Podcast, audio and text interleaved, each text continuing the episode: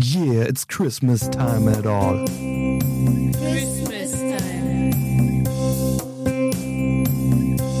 It's Christmas time.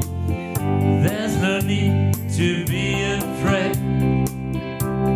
At Christmas time, we let it light and we banish it. And in our world.